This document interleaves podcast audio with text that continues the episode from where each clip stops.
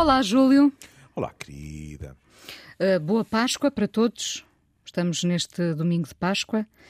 Um, e hoje temos. É quase bom resto de Páscoa. É, já. uh, hoje temos neste Amoré uma convidada especial, alguém que dizia há dias que a melhoria da vida saudável após os 65 anos devia ser desígnio nacional. Foi Ministra da Saúde, Ministra para a Igualdade, esteve na fundação da APAV, Associação de Apoio à Vítima, é jurista.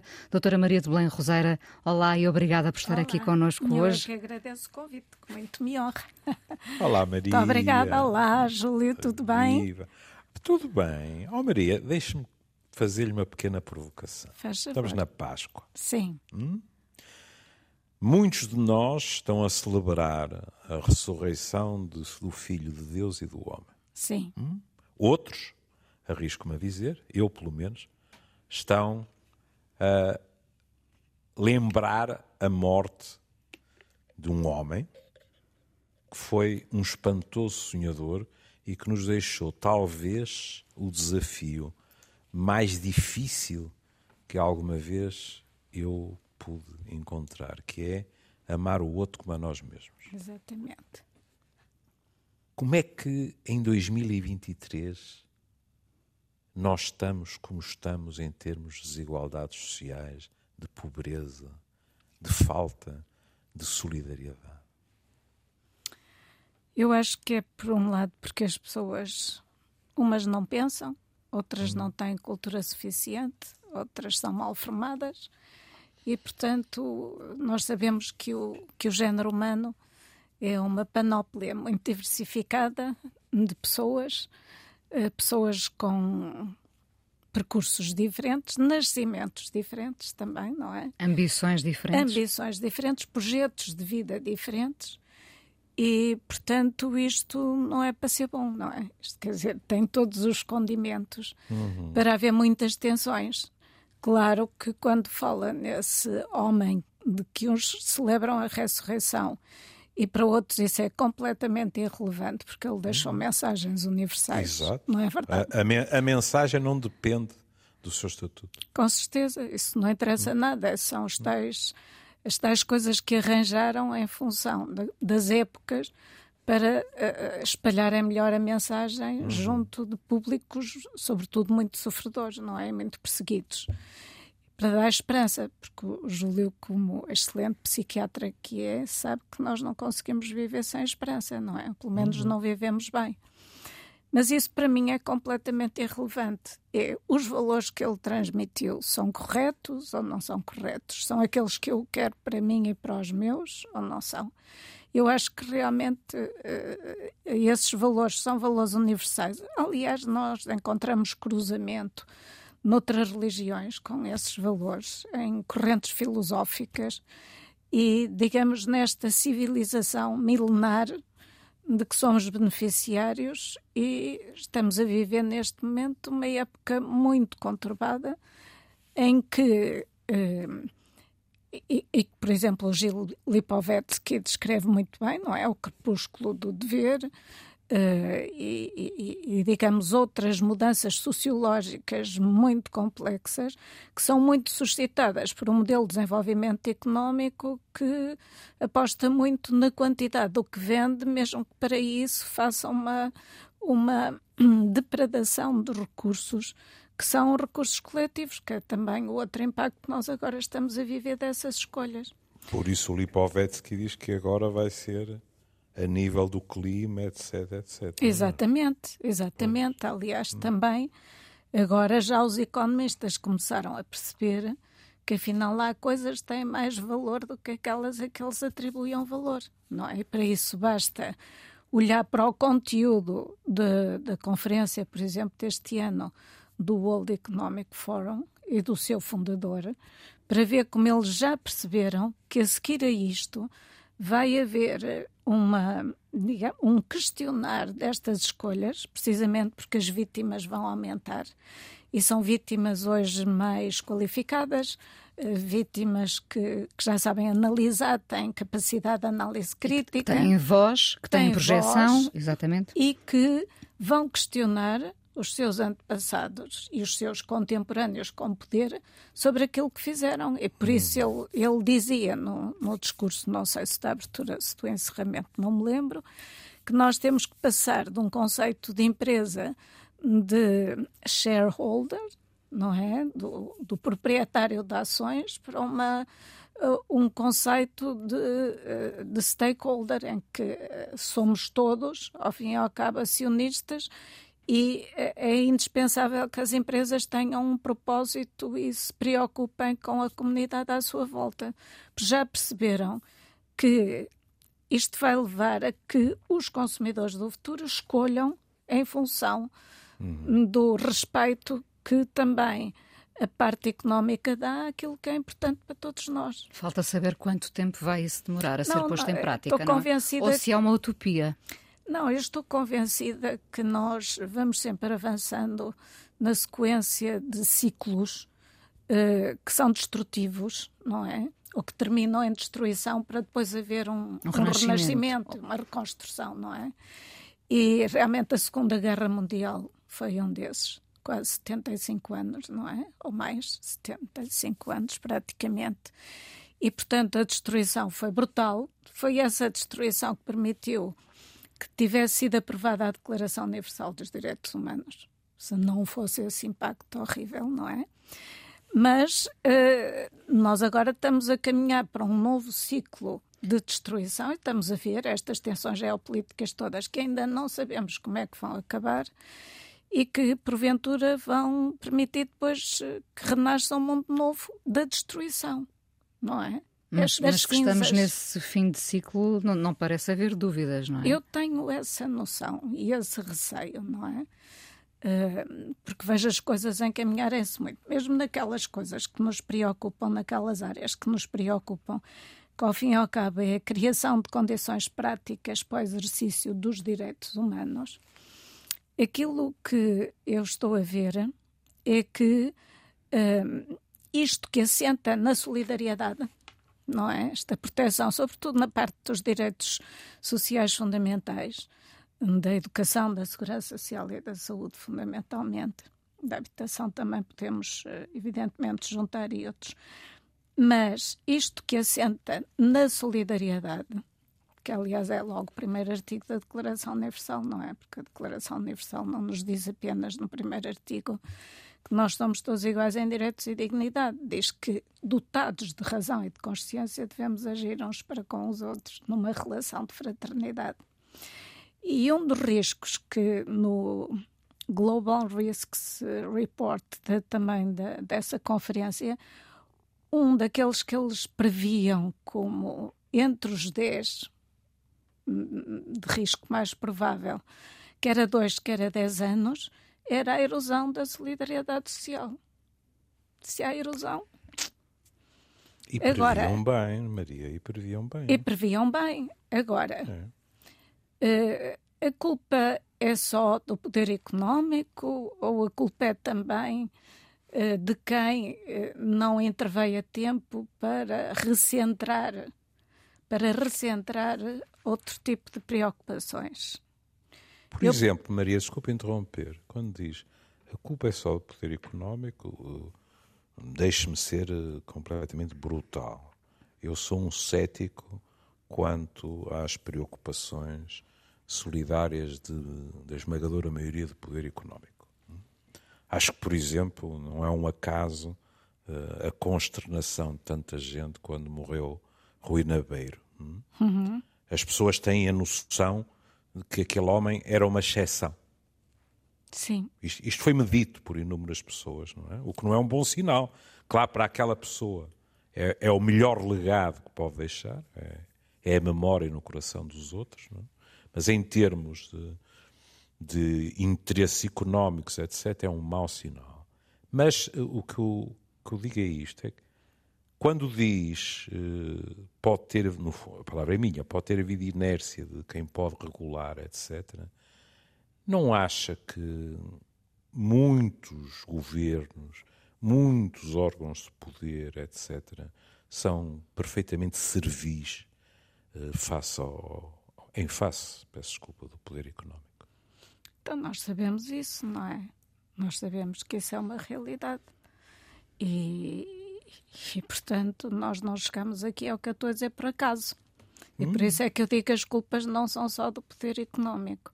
As culpas são de quem, tendo poder de decisão, não decide no sentido certo. E eu, da minha experiência, que tive já funções de muita responsabilidade, quando nós apresentamos as coisas como devem ser, ou por amor ou por interesse, as pessoas acabam por ir atrás do que nós dizemos, não é? Porquê? Porque isto deve ser uma punção também muito antiga. Houve uma investigação, eu não me lembro agora uh, do nome do investigador, mas de, da Universidade de Oxford, uh, um antropólogo, que identificou como valores já existentes na, nas sociedades primitivas uhum. uh, da entreajuda. Uma coisa engraçada, o respeito pela propriedade privada. É engraçado, não é? Que é uma coisa assim muito básica. Um, e toda um, uma meia dúzia de, de, de, linhas essenciais que se ajustam muito a estes valores que nós consideramos que hoje informam as sociedades civilizadas e os Estados de Direito. Portanto, hum, se calhar nós não fizemos tudo o que podíamos fazer com os instrumentos que tínhamos. E, o resultado está à vista, não é? O resultado está à vista. E, e não sei se está de acordo comigo. Não é a minha intenção responsabilizar apenas os governos. Muitos de Somos nós. todos. É, muitos de nós habituaram-se a votar de X em X o, tempo e ponto final. Eu não sei se, eu não sei se ou a não votar ou até, a não votar. Não é? Ou a não votar. Eu não sei se o poder económico molda de facto cidadãos há quem não se deixe moldar, não é? Por isso é que temos hoje tanta gente na rua a pedir uh, melhores condições. Lá está, habitação, saúde. Uh, Mas é aí, está mais, diga, aí diga. está mais uma prova do que a Maria dizia. Provavelmente estamos a chegar ao ocaso de um ciclo. Eu, eu é? acho que sim, porque se começa a desenhar uma asfixia uh, social, económica, uh, lá está, os problemas de habitação, nunca tinha visto tanta gente na rua a pedir uh, mais, mais qualidade, mais, mais condições de vida.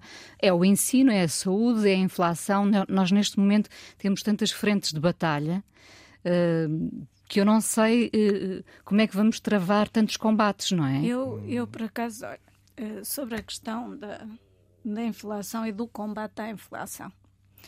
Uh, até talvez começando um bocadinho mais atrás, já há imensos anos que a Organização Mundial de Saúde demonstra que a economia se desenvolve mais nos países em que o sistema de saúde é melhor, porque a saúde contribui diretamente para a produtividade, não é? Hum. Um, foi preciso a pandemia para as pessoas perceberam que a saúde pode pôr em causa a economia de um país, ou de um país ou do mundo inteiro, não é? Foi preciso. Parecia que não estava à vista. Pois todos fizeram propósitos firmes de emenda e depois já se esqueceram de tudo. É verdade ou não é? é? Se não se tivessem esquecido de tudo, como é que nós tínhamos agora o Banco Central Europeu a achar que combate a inflação com a subida de juros. O que é que faz a subida de juros? Dá cabo da vida dos mais pobres, de todos nós, porque em Portugal, nós, quer dizer, o nosso conceito, o conceito de pobreza é relativo, mas em Portugal realmente nós para, para sermos considerados ricos ganhamos pouco, não é? E portanto. Eh, quer dizer, estamos todos asfixiados, média, é? estamos claro. a destruir a classe média porque isto é uma medida preguiçosa. Desculpem lá a expressão, que se calhar estou a ser um bocadinho desagradável. Mas eu acho que é uma medida preguiçosa. Então, até hoje, a economia não conseguiu desenvolver, uh, os teóricos da economia não conseguiram desenvolver fórmulas mais inteligentes e mais amigas das pessoas relativamente a uma dimensão essencial das nossas vidas. Não conseguiram ou não quiseram? Com certeza claro. que não quiseram, porque o Stiglitz já lhes explicou como é que era, não é? O Piketty também já lhes explicou como é que era. E, portanto, só que são vozes, num, digamos, são vozes isoladas. Dissonantes, E é? dissonantes daquilo que é ao fim e ao cabo, o domínio sobre estas, estas organizações, com, aliás, conceitos que ninguém entende, porque penso que nunca ninguém demonstrou até hoje que controlar a inflação a 2% é realmente a meta milagrosa. Não é verdade? E, portanto, estamos todos a assistir uh, em nome de conceitos que estão por demonstrar, não é verdade? Que as coisas devem ir por um determinado caminho. Ainda por cima, por um caminho que dá cabo da vida da maior parte da população mundial. O que é que vão querer? Vão querer, com certeza, que as pessoas se revoltem. Depois, como vivem em ambientes muito protegidos, até acham que não lhes vai acontecer nada de mal. E aquilo que eu penso é que vai lhes acontecer algo de mal. Olha, é estamos, é, estamos, estamos, em vésperas da Maria aparecer numa primeira página. Bomba colocada não é bomba. por ativista portuguesa. Não, não é bomba, ó, ó Júlio. Se nós Estava formos, não é para uma guerra nuclear, quem é que se, quem não, é que se salva? Aliás, já hum. tivemos o exemplo da pandemia que eh, foi muito democrática, não é? Nem uh, tanto. Nem tanto, obviamente, nem tanto. porque alguns nem podiam tanto. ter melhores... Foi ao princípio. Porque, por exemplo, a sua propagação em Itália foi sobretudo nos campos, de, nos, nas distâncias de ski. Hum? Está a ver? É uma ironia. E aliás, é uma se ironia. bem me lembro, e se é bem me digo... lembro, a chegada a Portugal também foi assim. A chegada a Portugal também foi a assim. A partir de Itália. A partir de Itália.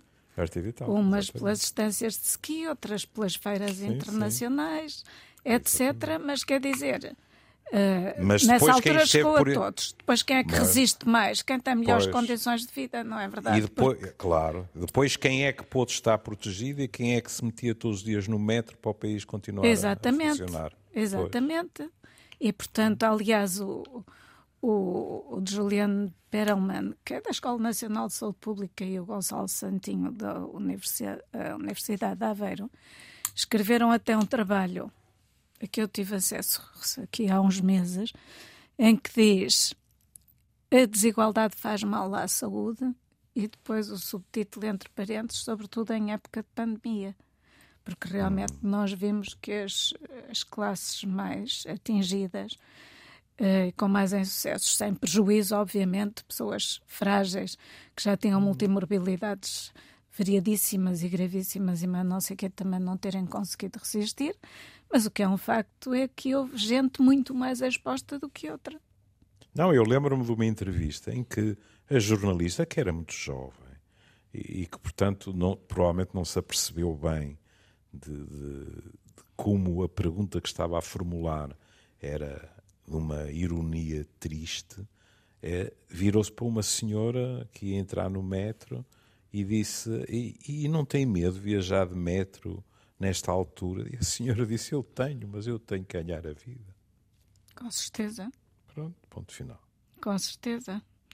Portanto, isto é, é muito desagradável. Quando eu digo que nós uh, deveríamos ter conseguido ler uh, sinais, aquilo que eu acho é vão surgindo trabalhos, trabalhos muito interessantes que chamam a atenção para determinadas coisas, mas a capacidade da sociedade e dos decisores de, de absorverem essas identificações, não é? Hum. Muitas vezes causais e transformá-las em novas políticas é muito é muito lenta. Portanto, quando vão às vezes fazer determinadas coisas, elas já estão atrasadas, porque entretanto passou muito tempo e depois toda a gente está sempre contra. Nós somos num país em que se, estou a falar de nós. Outros têm os seus próprios problemas, mas nós vemos que há países bastante mais equilibrados do que nós, porque têm outra cultura, têm outro sentido de responsabilidade, outro sentido de cidadania, são mais cultos, não é? Olha, lá está, a Bíblia serviu para alfabetizar os países nórdicos, não é? E nós continuávamos. Eh, há uma coisa que me incomoda muito que é eh, nós, na altura do 25 de Abril, nos anos 70, no princípio dos anos 70, tínhamos à volta de 1 milhão e 700 mil analfabetos. E agora temos à volta de, uns dizem 300 mil, outros 400 mil, eu já vi na por data 500 mil que é que aconteceu aos outros? Fizemos alguma coisa para os retirar do analfabetismo ou morreram? Eram as pessoas mais velhas. E é aqui que eu acho que nós estamos a proceder mal. Estamos a atuar mal. Nós não vamos ao encontro dos problemas. Nós limitamos-nos a estar à secretária à espera que as pessoas com problemas venham ter, venham ter connosco. E, portanto, o que é que nós teríamos precisado, na minha leitura, um, em função do que aprendemos durante a maioria do século XX? É que houve uma época uh, para a afirmação dos direitos e para capacitar as pessoas, etc. E há uma época seguinte que faz grande apelo aos deveres, que é qual também o nosso papel, não é? O papel que devemos ter uh, para sair da nossa condição, daquilo que é o que nos, uh, que nos asfixia. E como muitas vezes essas pessoas não têm capacidade para identificar, nós, os sistemas de proteção social, deveriam ter deixado de ter apenas o papel de segurança e proteção para passar a ter um papel de investimento no nosso potencial. Porque senão nós desfazemos-nos em subsídios. E os subsídios uh, não aumentam a autoestima das pessoas. Os subsídios não fazem as pessoas sair da pobreza os subsídios não fazem com que as pessoas tenham vontade de mandar os filhos para a escola. Eh, não faz com que tenham vontade. De, portanto, nós hoje temos que trabalhar no terreno em vez de estarmos fechados em quatro paredes a pensar que fizemos muito boas coisas porque atendemos as pessoas que chegaram até nós. Desculpa, e. A, desculpa de formação profissional, porque a sua experiência é mais alargada do que a minha, mas estava a falar disso e eu, como é evidente, estava a pensar na saúde. Não é? Nós não podemos ficar não podemos ficar amarrados a uma cultura hospitalocêntrica, ou então é impossível, é impossível corresponder ao apelo da Organização Mundial de Saúde que nos pede, eu ia dizer, exagerando, quais joelhos, para nos concentrarmos na saúde e não apenas na doença. Exatamente. Mas para isso é preciso ir ter com as pessoas. Com. É preciso aumentar a literacia.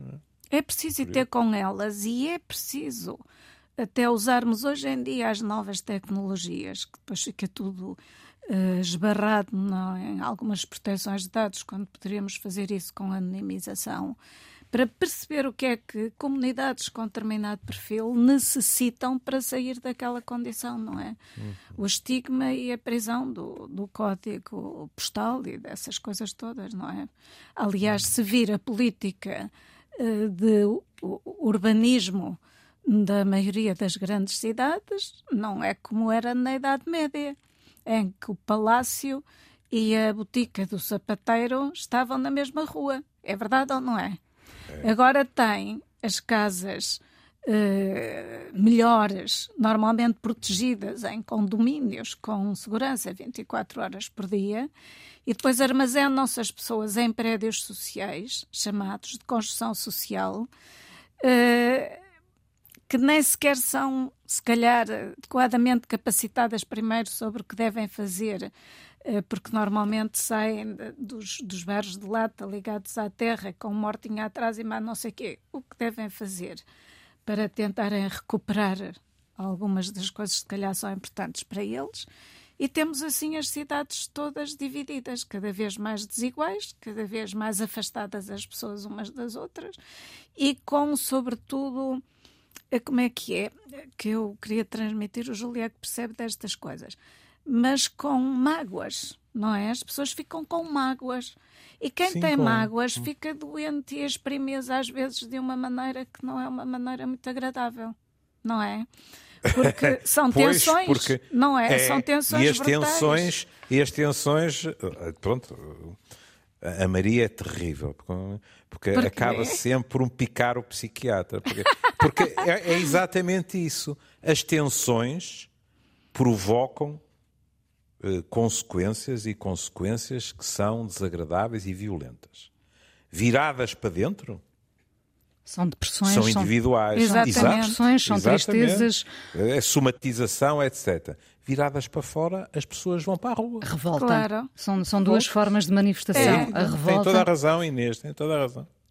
Uh, e depois há outra questão uh, sobre a qual nós vamos aqui refletindo uh, no Amoré, que é esta, esta questão de termos uma população cada vez mais envelhecida e não estarmos ainda a olhar uh, devidamente para o problema. A doutora Maria de Belém dizia, uh, não é possível ficar contente por termos uma esperança de vida à nascença. E doutora que... não é o meu nome próprio. Muito bem. É alcunha. É alcunha. É alcunha.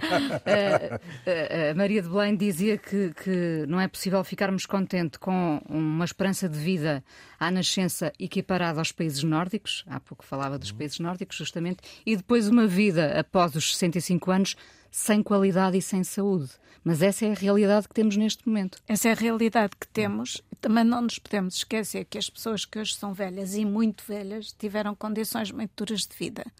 Agora, aquilo com que eu não me conformo é continuemos a assistir a isso e nós não façamos nada. Está a ver? Poderíamos melhorar as coisas. Sabe que esse nós é difícil de Nós, enquanto sociedade, pois, pois, não mas... é? Enquanto agentes de decisão, enquanto, sei lá, motivadores. Hum... Mas a quem é que pedimos responsabilidades, no não, fundo? nós temos, quer dizer, por isso é que é muito difícil, porque vivemos em época de, de responsabilidades diluídas. Mas isso não quer dizer que nos conformemos, não é? Como dizia o André Gide, não é? Eh, quando eu deixar de me indignar, Uh, então aí é que eu começo a envelhecer. Eu já tenho idade para. Eu já sou velha, não é? Mas ainda não deixei de me indignar. Porque há coisas que, a, que nós, a que nós assistimos e que são insuportáveis. É verdade ou não é? Há ah, Sem dúvida. Todos os dias, em todo o lado. Temos, temos diversos testemunhos dramáticos de pobreza energética, por exemplo, sim, não é? Foi feita uma, uma recolha.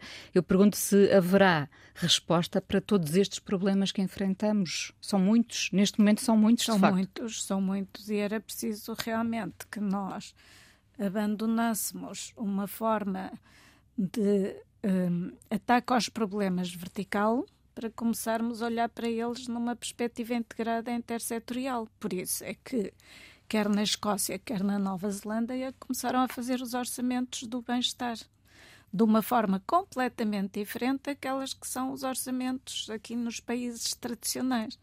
Por acaso, liderados por duas mulheres, que por acaso também pediram admissão antes do tempo, porque se calhar já estavam fartas de serem compreendidas.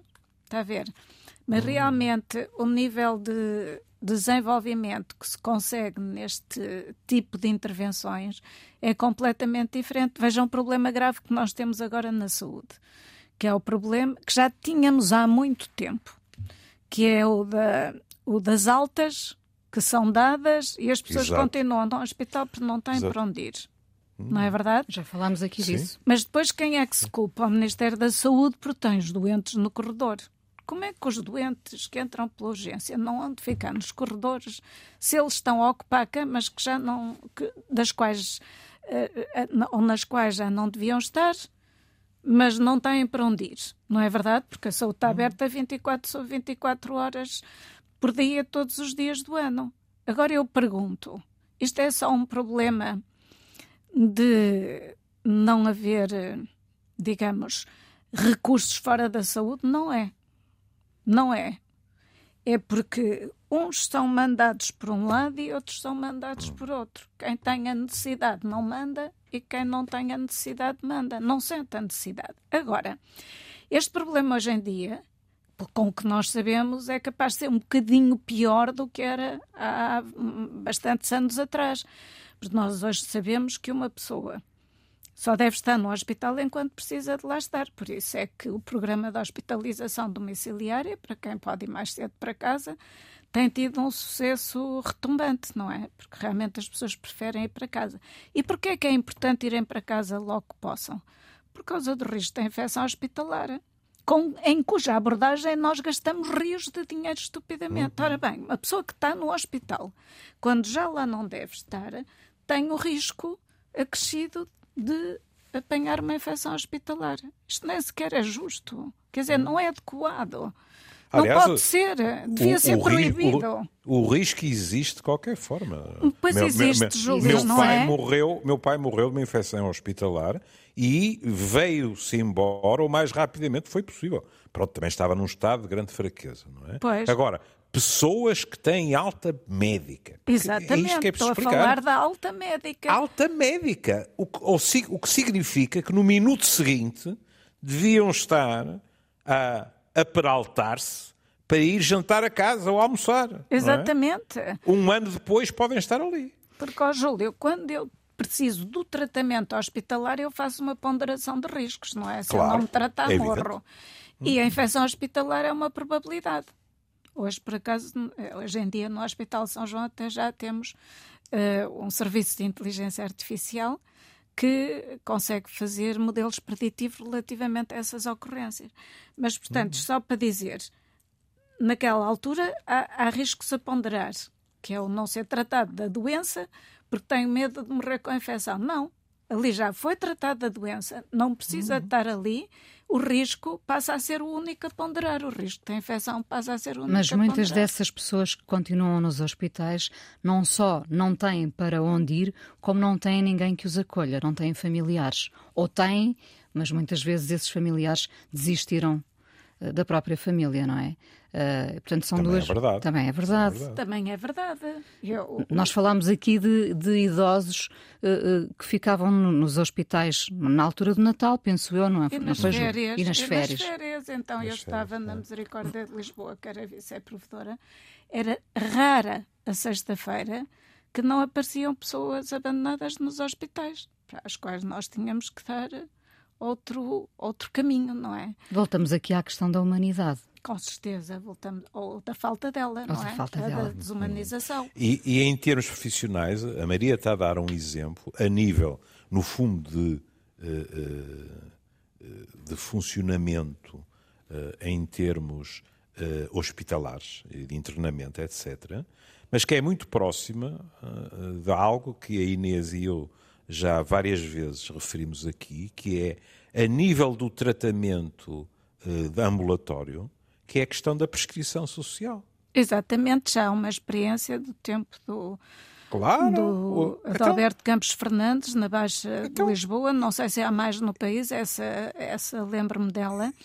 Precisamente porque isso é muito importante, mas isso pressupõe equipas mistas. ó- Aí está. Está a ver? é? Porque é insuportável pensarmos no, no profissional de saúde que tem à sua frente, com maior probabilidade, alguém mais velho. Mas não é obrigatório que seja assim.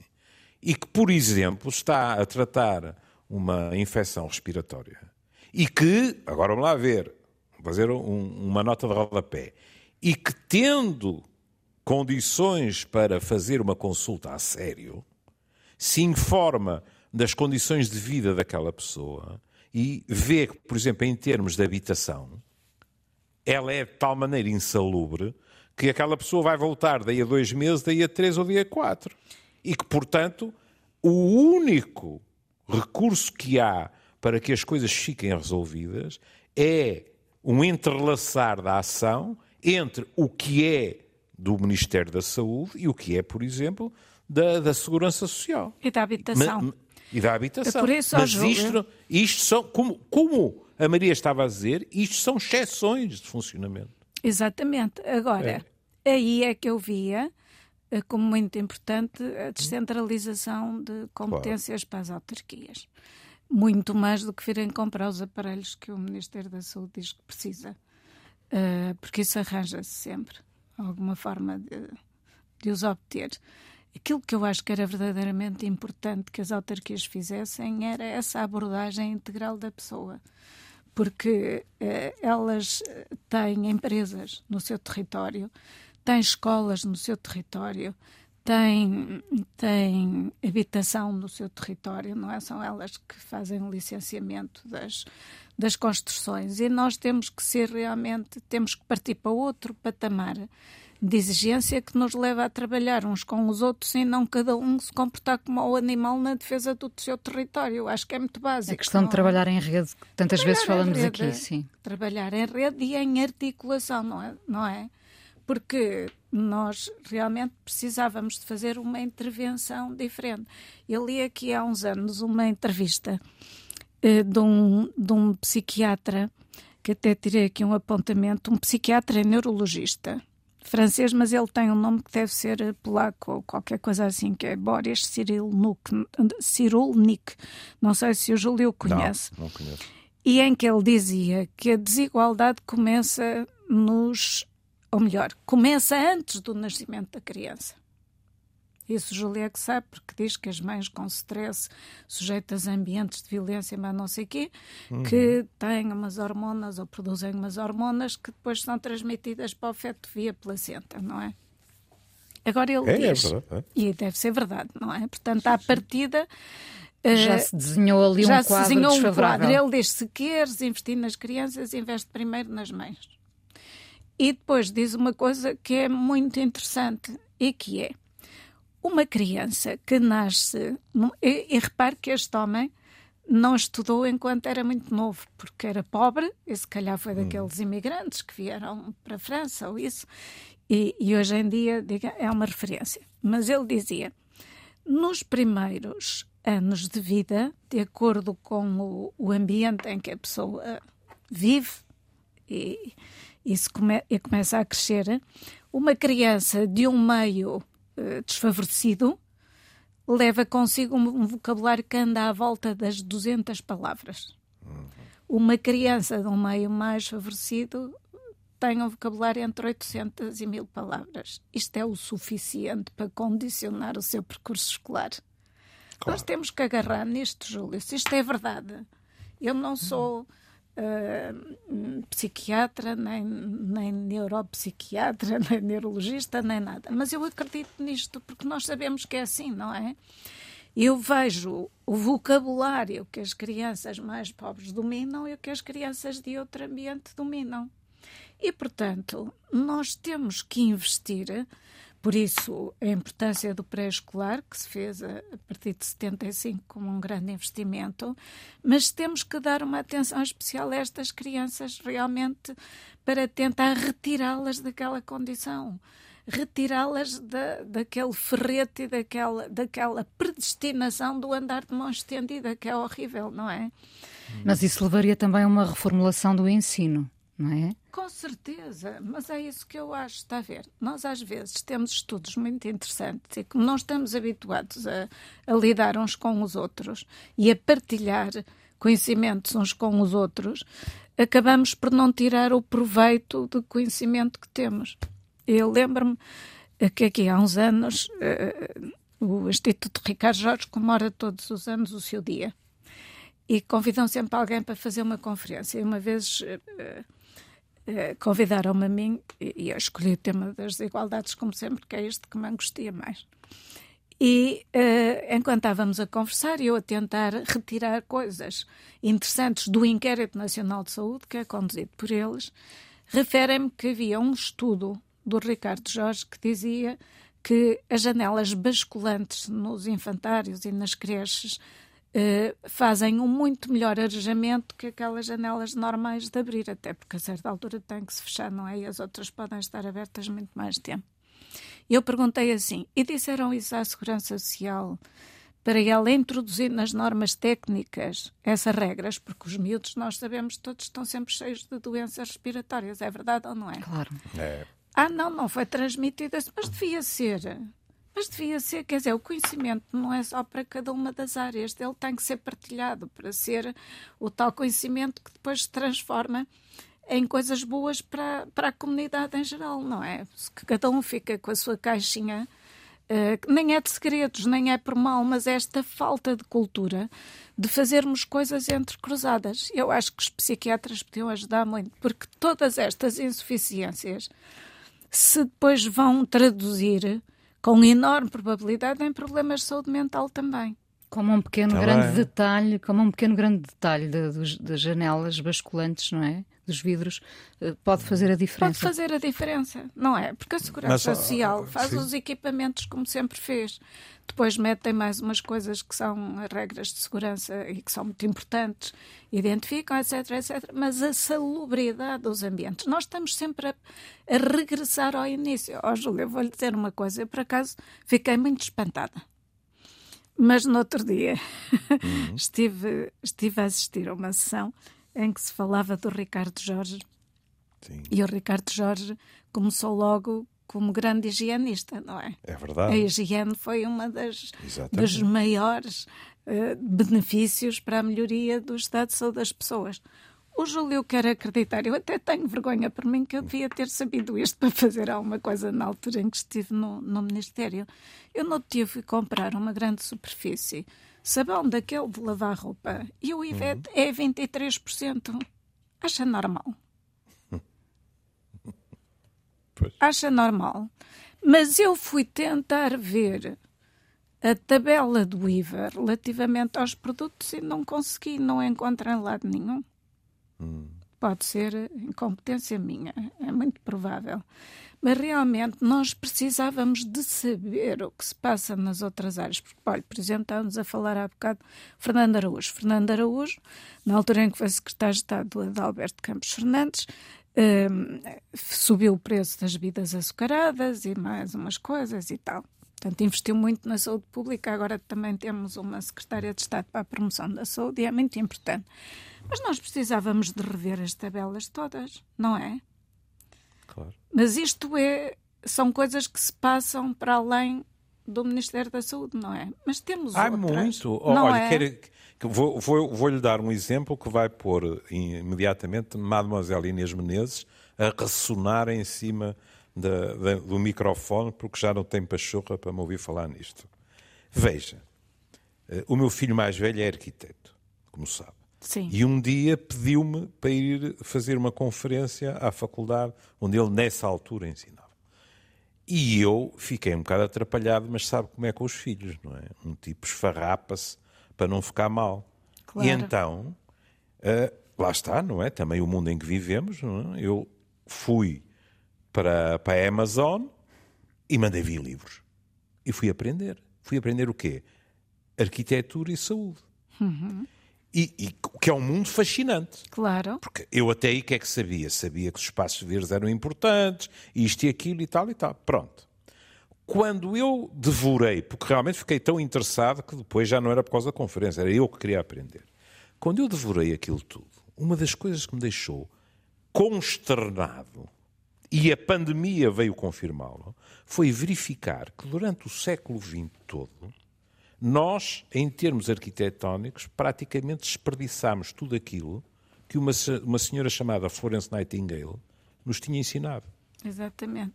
Não é? Em termos de luz, Sim. de ventilação, Sim. etc, etc. E quando veio a pandemia, ó surpresa das surpresas, eh, quer dizer, já se estava, de qualquer maneira, a eh, deixar o, aquele hospital em altura, com uh, não sei quantos andares por ali acima, com más iluminações, etc. Já havia uma reação a isso.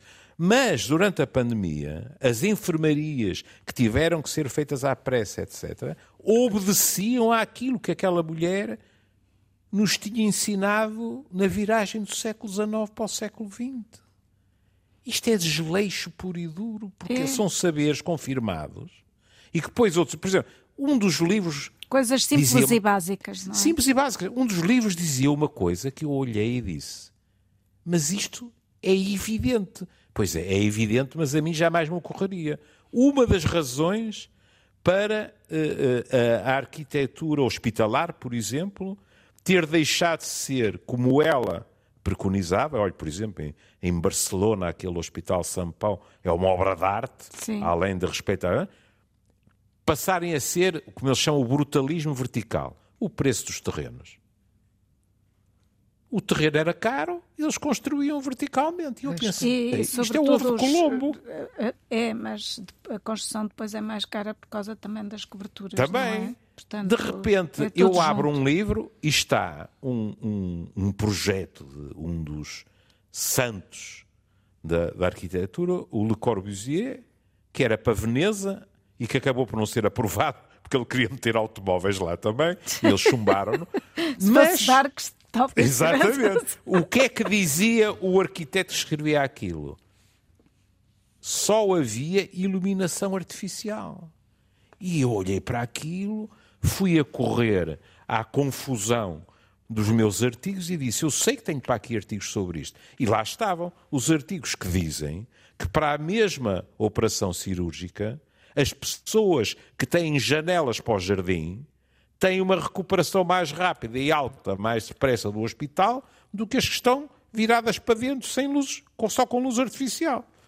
E nesta altura a Inês pode acordar à vontade, podemos falar de outra não, coisa. Eu, eu, infelizmente não, não, tenho que, tenho que acordar porque chegamos ao fim deste, Ih, deste encontro. Deus, é bom sinal, é bom Uh, sinal. eu não sei.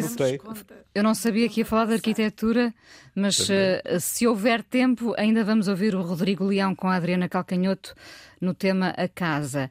E vamos agradecer muito a presença da Maria de Belém Roseira aqui neste, neste Amoré, Nesta sua casa. nesta sua casa. Obrigada. Ficaram muitos pontos de interrogação. É não sei quando é que vamos ter resposta para Muitas eles. coisas simples que também podíamos resolver e não resolvemos. e Verdade. É são tão é importantes na vida das É pessoas. verdade. Olha, os certificados multiuso. Parece que um oncologista não pode passar eh, um atestado de incapacidade a uma pessoa que tem cancro, quando está nas tabelas todas de Tem- incapacidade. de temos cancro. que ir, no- pelo menos houve uma notícia Houve, de uma pessoa, houve, infelizmente. não é? Que morreu, é verdade, morreu a trabalhar. A trabalhar, sim. preciso. Sim, a trabalhar. sim, é, sim, é. sim. Ó Maria, obrigadíssimo. Obrigada e um bom eu. resto, um bom resto E um bom de Páscoa resto de para Páscoa si. também. Um abraço a seu marido. Muito obrigada, um beijo Obrigada. grande Obrigada. aos dois. Obrigada, obrigada.